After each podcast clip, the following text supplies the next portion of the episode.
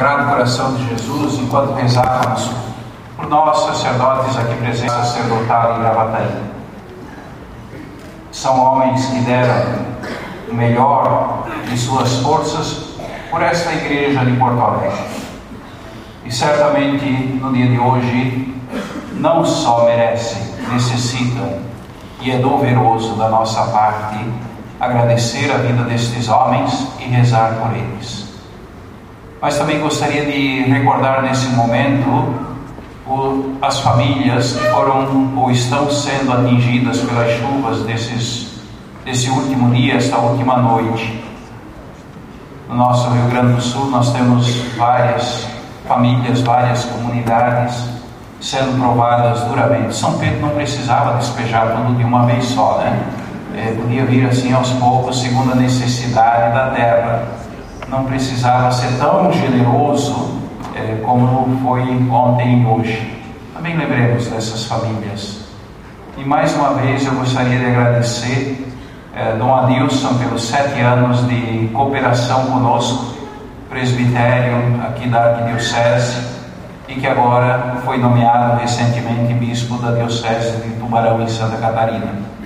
Eu creio que todos nós, padres aqui presentes, os diáconos, as comunidades que o conheceram de perto ou não de tão perto, os seminaristas, é, reconhecem essa presença é, amiga e eu diria sempre marcada também por um humor muito bom.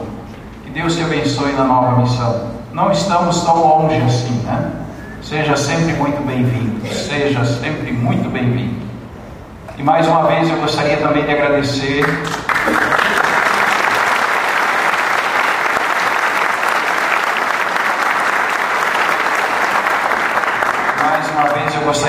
agradecer a equipe de formadores da Arquidiocese, não só os formadores, mas também os formandos, porque os formadores têm, têm a sua razão de ser, porque possuem no cotidiano este grupo de jovens que se dispõem a fazer um caminho formativo. E eu digo aqui em público, eu estou em débito com eles, né? porque eu ouvi um zum zum de que eh, gostariam que nós estivéssemos mais presentes regularmente no seminário. Mas eh, eu não tenho patins ainda, né? E nem asas. Mas devagarinho, se Deus quiser, nós haveremos sempre de continuar cultivando essa parceria sadia, necessária e salutar, eu diria assim, entre os candidatos, nós presbíteros, também nós, bispos, e por que não dizer as nossas comunidades. Hoje nós celebramos a solenidade do coração de Jesus. O coração está no centro. E a palavra coração, mais do que se referir ao órgão físico, sintetiza a intimidade do ser humano. Coração diz da dimensão mais profunda do ser de cada pessoa.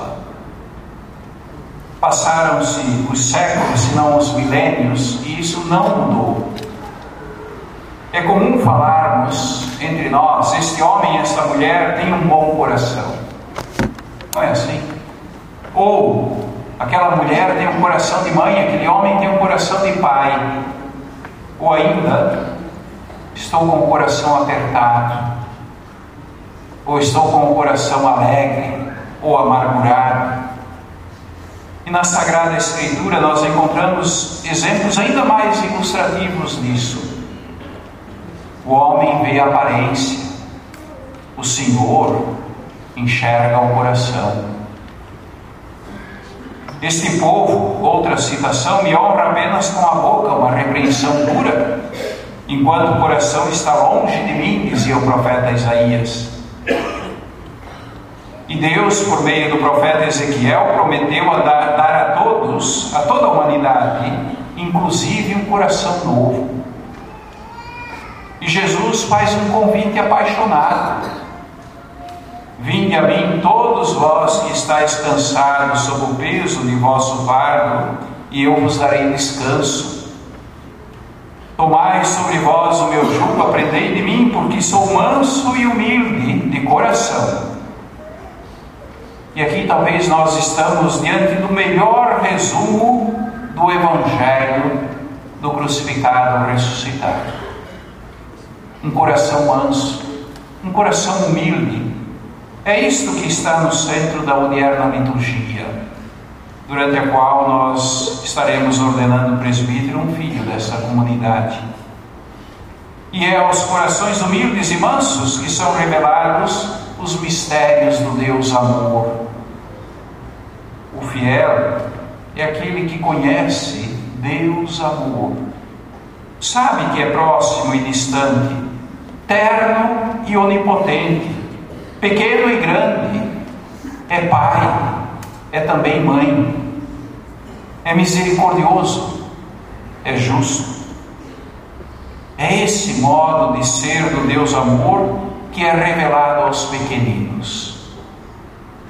Os sábios, os inteligentes, considerados assim pelo mundo, negam para si aquilo que eles mesmos não podem produzir.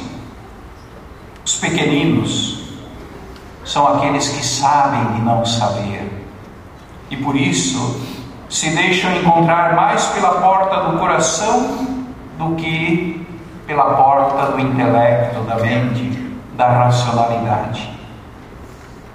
E é interessante quando lemos o Santo Evangelho, Jesus encontrou acolhida entre os simples. Eles acolhem com alegria a mensagem, a sintonia. O olhar do simples é límpido. Sabem colher, perceber o essencial. É que não basta falar de Deus para despertar a fé. Há um modo de se fazer próximo, de olhar nos olhos, de viver e conviver que expressam a proximidade do divino e que está para além do vocabulário que utilizamos. Todos nós, todos desejamos serenidade, desejamos paz, desejamos repouso que não é sinônimo de nada fazer, muito pelo contrário, porque é isto que permite desenvolver um bom trabalho. E eu diria, é a serenidade, a paz, o repouso que permite também a boa evangelização. Porque a serenidade, a paz necessária implica o encontro conosco mesmos, com nossa realidade pessoal. Uma vida intensa não é sinônimo de vida agitada. Por isso, redescobrir a natureza, a vida em nós e em torno de nós como ela é. É necessário nos deter com as coisas pequenas, com as pessoas simples, com os corações simples. Então, ordenar a vida do cotidiano, cuidar do importante, relativizar o acidental, responder ao que é próprio do estado de vida de cada um de nós. Vida matrimonial, laical, consagrados, ministros ordenados. E é neste contexto que Jesus se dirige a todos nós. Vinde a mim, venham a mim. Então, caro Rodrigo, possam essas indicações colhidas do Santo Evangelho que nós acabamos de ouvir iluminar o teu dia a dia, as tuas decisões, as tuas escolhas, hoje e no futuro. Que o teu trabalho, a tua vida, tragam a marca da serenidade do coração, necessária para compreender sempre mais e melhor o santo modo de operar do Senhor. E o santo modo de operar do Senhor é simples, despojado, empenhado, misericordioso, alegre, familiar, atento, próximo, íntimo, respeitoso, acolhedor, humano, divino. O Senhor te abençoe.